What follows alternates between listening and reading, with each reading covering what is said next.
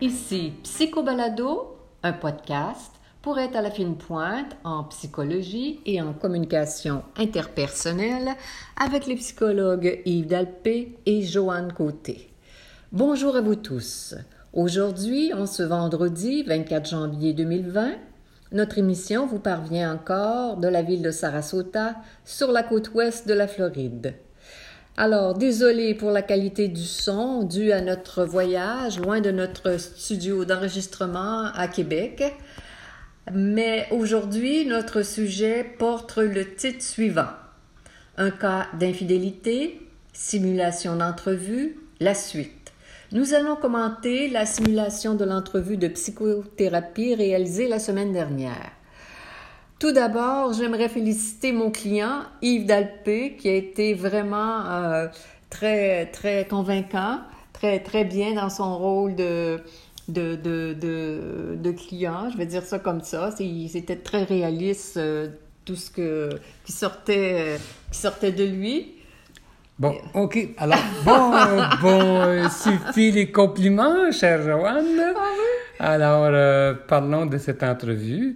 Euh, donc, euh, pour commencer, j'aimerais euh, signaler, clarifier plutôt que cette entrevue-là, cette simulation d'entrevue est un, vraiment est, est un exemple.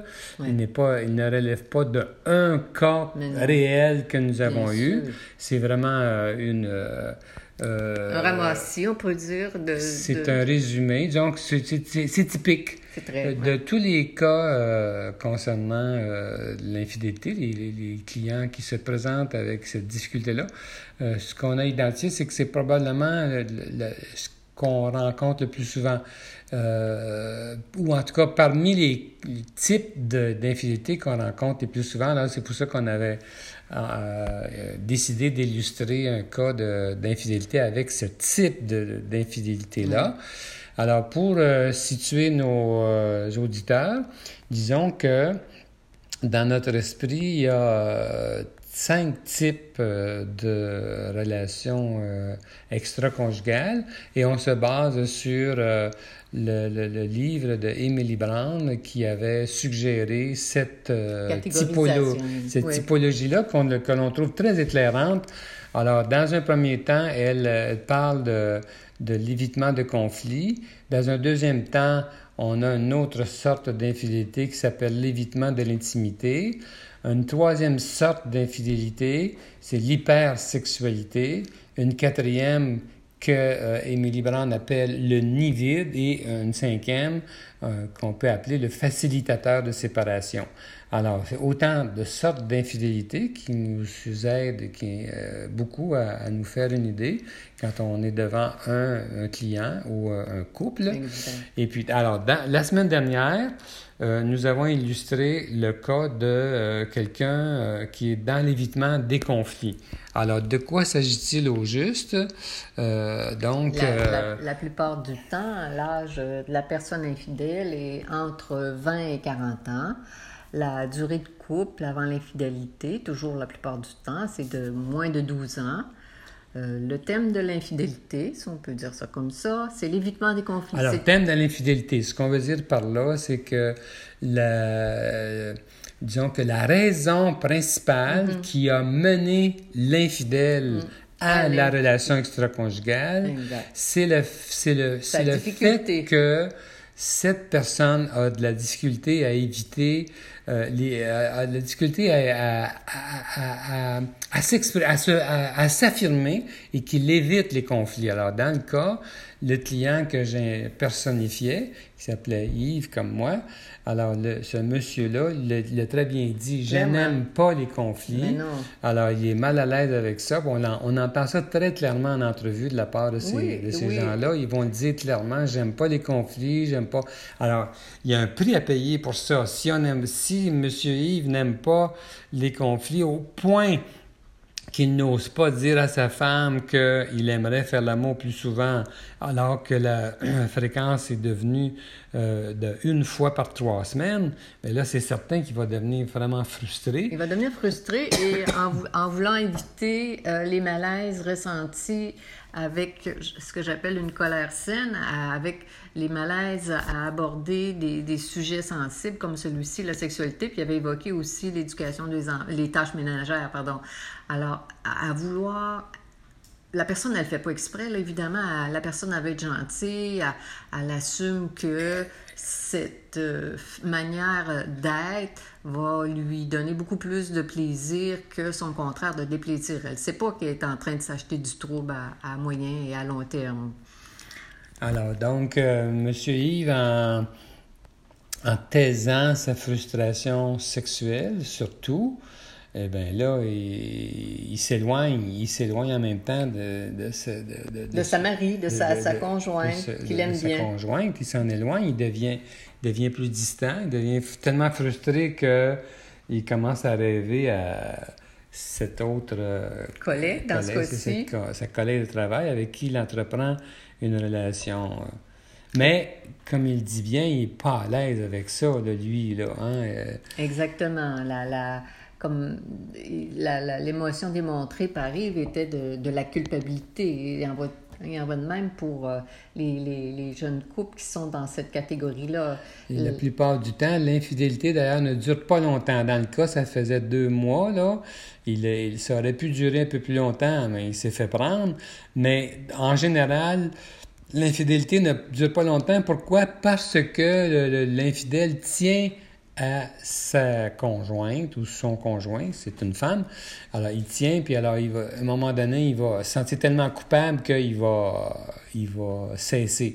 Et puis, euh, il le démontre très clairement en entrevue, il se sent coupable. Tandis que dans d'autres formes d'entrevue, de, pas d'entrevue, de, relation, la, la, personne ne se sent pas coupable. mais typiquement, celui qui est dans cette forme-là, celui qui a de la misère à s'affirmer dans son couple, et puis qui ose s'aventurer. Juste, excusez, juste une parenthèse. Même si au plan professionnel, Yves était ingénieur à son compte, donc il s'affirme, il y a une certaine réussite au plan professionnel, il en demeure pas moins qu'au plan de l'intimité avec Marie, sa femme, et les sujets sensibles étaient évités de part et d'autre, à mon sens, parce que Marie aussi semble être une gentille euh, personne, très dévouée à ses enfants, euh, c'est une mère extraordinaire, etc.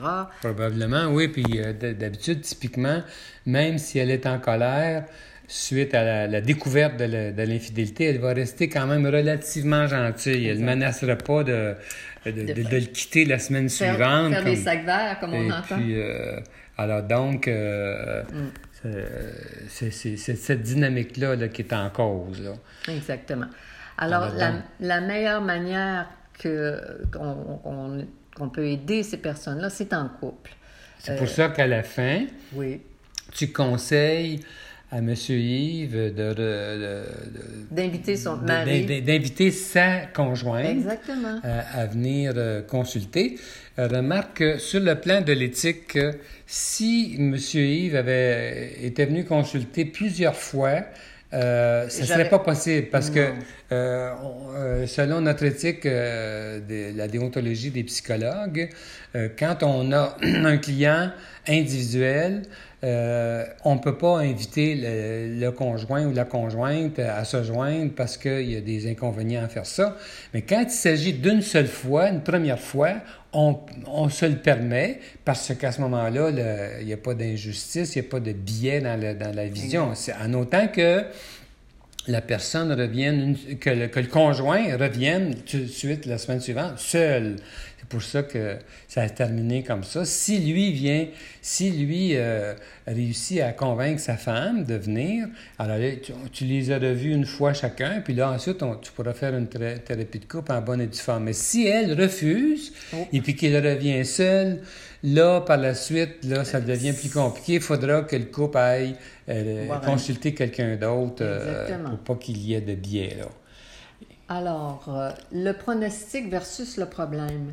Il est très bon. Le problème étant les frustrations liées à l'activité sexuelle, étant parce que euh, les problèmes présentés par euh, le client Yves, le pronostic est bon parce que généralement, c'est des gens qui euh, émotionnellement sont engagés ensemble, ont des compétences à, à, comment dire, à, à se faire du bien. Alors, le, pronostic est bon parce qu'ils tiennent l'un à l'autre, mais euh, le, le, pronostic euh, va être bon si, justement, les, problèmes sous-jacents sont adressés. Alors, dans le cas présent, il y a surtout une question de frustration sexuelle. Il reproche à sa femme d'être trop axée sur les devoirs, les obligations, sur les enfants, tout ce qu'il y a à faire. Et alors, lui, si, si le couple ose entrer dans cette discussion-là qui peut faire un conflit entre les deux. Sur le coup. Sur le coup, ça peut faire en sorte qu'elle ait plus de désir parce, parce qu'elle tient à lui, donc elle peut travailler cet aspect-là. Et puis, euh, donc la régularité des fréquences sexuelles devrait se travailler. Mais ça, ça nous amène sur un autre sujet, justement. Parce que une des raisons que, euh, une des raisons euh, pourquoi la distance est, euh, sexuelle, même sexuelle, c'est forgé, ben, euh, c'est parce que justement, peut-être qu'il y a d'autres insatisfactions. Le fait qu'en général, le, ce couple-là ne s'exprime pas assez de façon régulière, mm. ne chacun ne s'affirme pas assez, mm-hmm. et donc la distance peut se créer, puis ça se, manifeste. Typiquement, c'est la femme qui devient moins intéressée, et puis donc donc, euh, comment faire pour redresser la question sexuelle? C'est la même stratégie, c'est d'amener ces deux-là à se parler davantage. Pourquoi la thérapie conjugale est particulièrement intéressante plus que la thérapie individuelle? C'est parce qu'on les a devant nous, puis on peut les amener justement à se chicaner devant nous. ça fait drôle à dire. Oui, oui, ça fait, comme ça si c'était paradoxal. Mais, en fait, moi, je dis souvent, on, développe un confort au malaise. C'est comme, mon exemple est un peu drôle, mais c'est comme si quand on commence à s'entraîner physiquement, là, ça fait mal partout. Mais à force de s'entraîner, ça nous fait plus mal.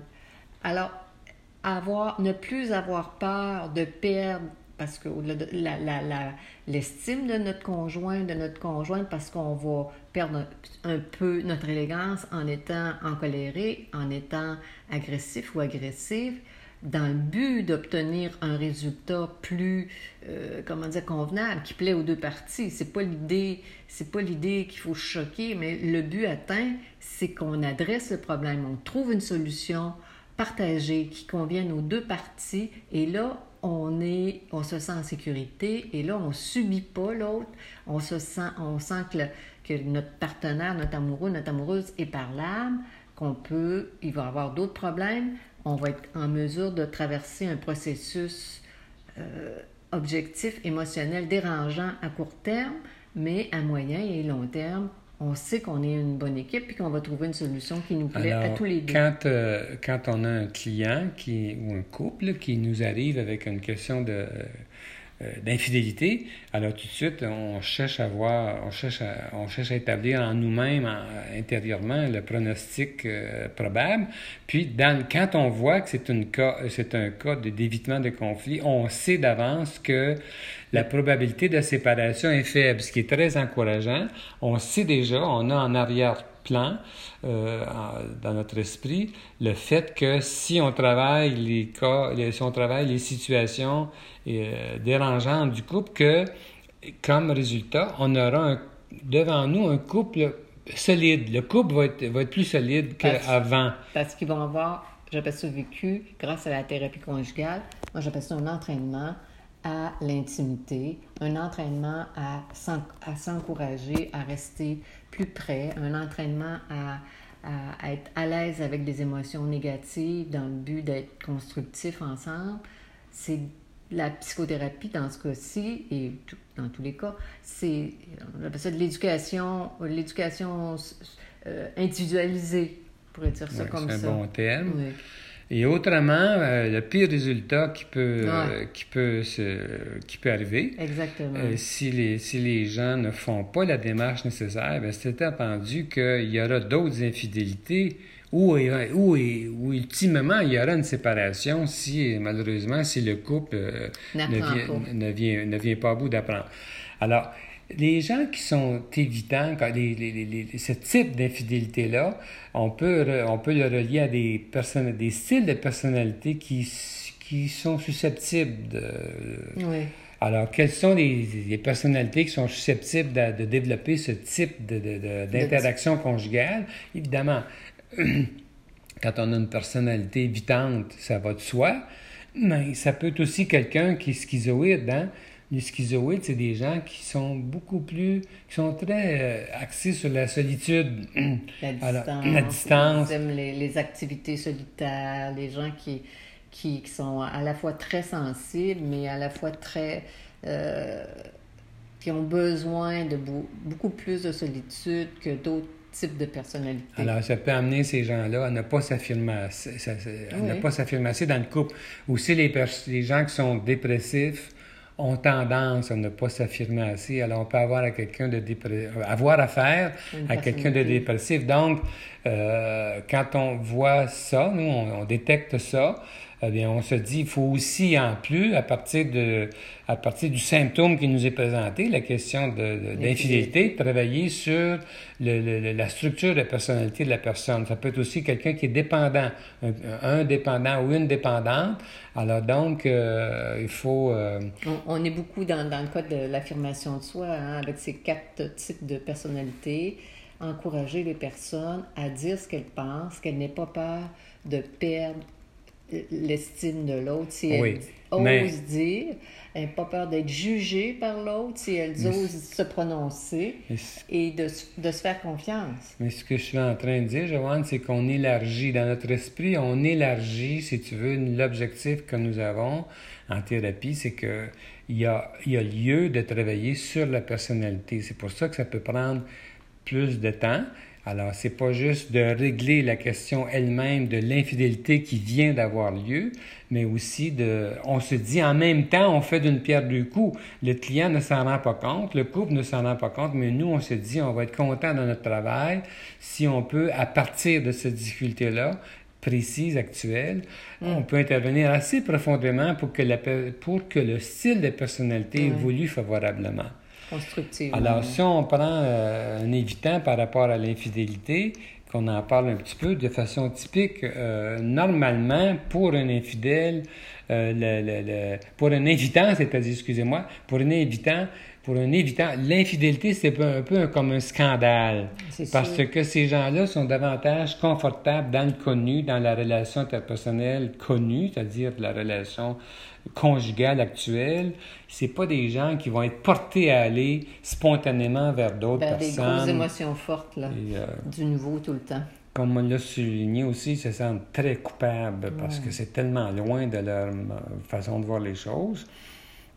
Et puis, on dit que pour les hommes, ils sont peut-être des candidats au cybersexe. Alors, plutôt qu'un évitant, là, plutôt que d'entreprendre une relation conjugale telle qu'elle, serait peut-être plus, serait assez attiré par le cybersexe. C'est facile aujourd'hui. Parce que hein. c'est facile, puis il n'a pas à s'impliquer émotionnellement. Et là, mm-hmm. c'est facile devant son ordinateur, il est tout seul, c'est moins, pas gênant. Alors, euh, il peut ça peut être un homme qui peut être plus porté à aller aux danseuses, au salon de massage. Moi, j'en ai eu plusieurs, des clients comme ça, que j'ai vus comme ça, soit des évitants ou encore des, schizoïdes, euh, qui euh, vont préférer de, de combler leurs besoins, sexuels en n'établissant pas une relation réelle avec une autre personne.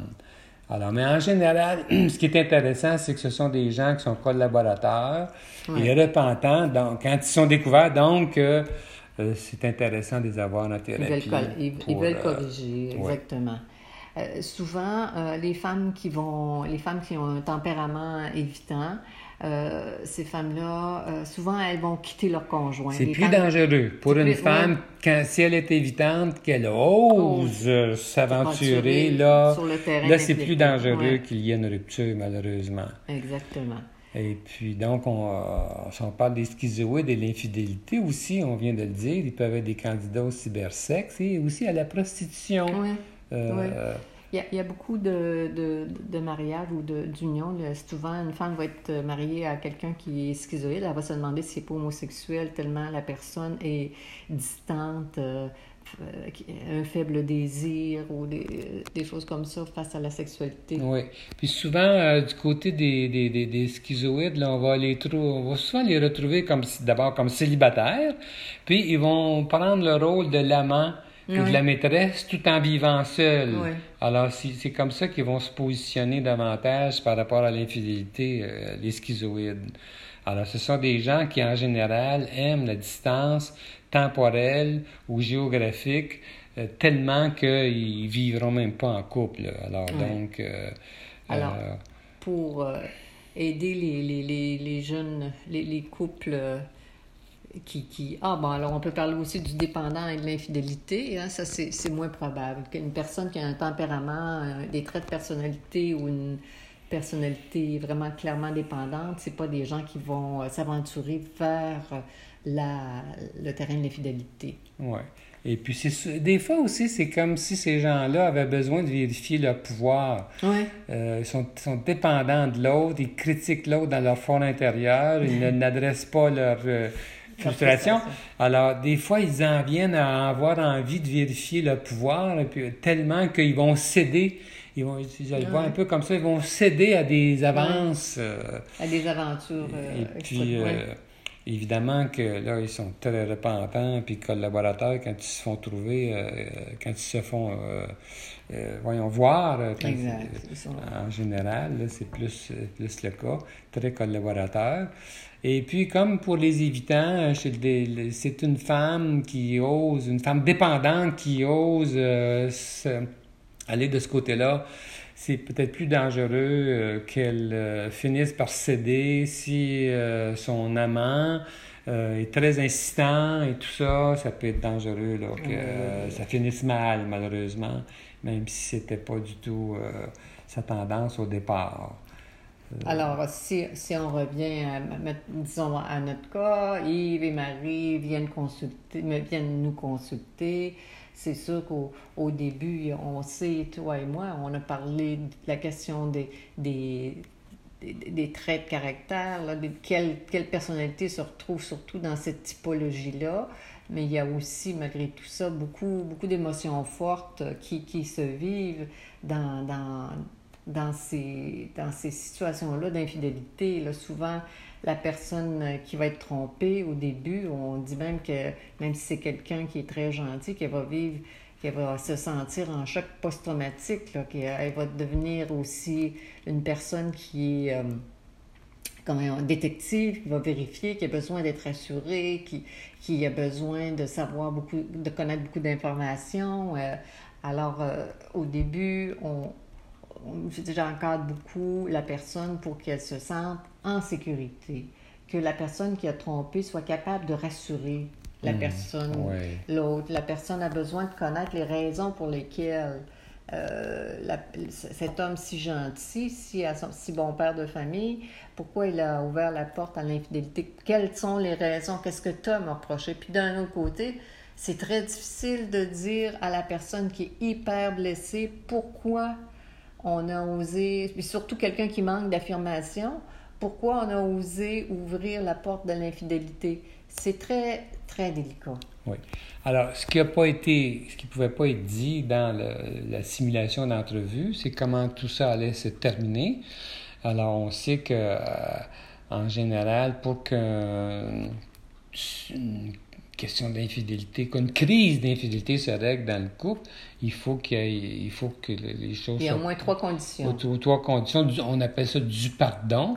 Alors, de la réparation. De la réparation, que, le, le, que l'infidèle ait un, un, regret, qu'il regrette ce qu'il a fait parce qu'il regrette d'avoir fait de la peine à l'autre, qu'on voit qu'il peut tout faire pour rétablir la confiance du conjoint ou de la conjointe. Et puis, évidemment, qu'il nous démontre pendant l'entrevue qu'il a la ferme intention de découvrir les vraies raisons de l'infidélité. Ah, ça, qui, change à, tout. Notre, à notre client rétablir la confiance, ça se peut que sa collègue soit obligée de quitter le, milieu de travail pour rétablir. Ça euh, arrive, ça. Le, ben oui, ça arrive. Puis où il change, en, il change d'emploi. Ça, c'est des choses que, que, que l'on vit.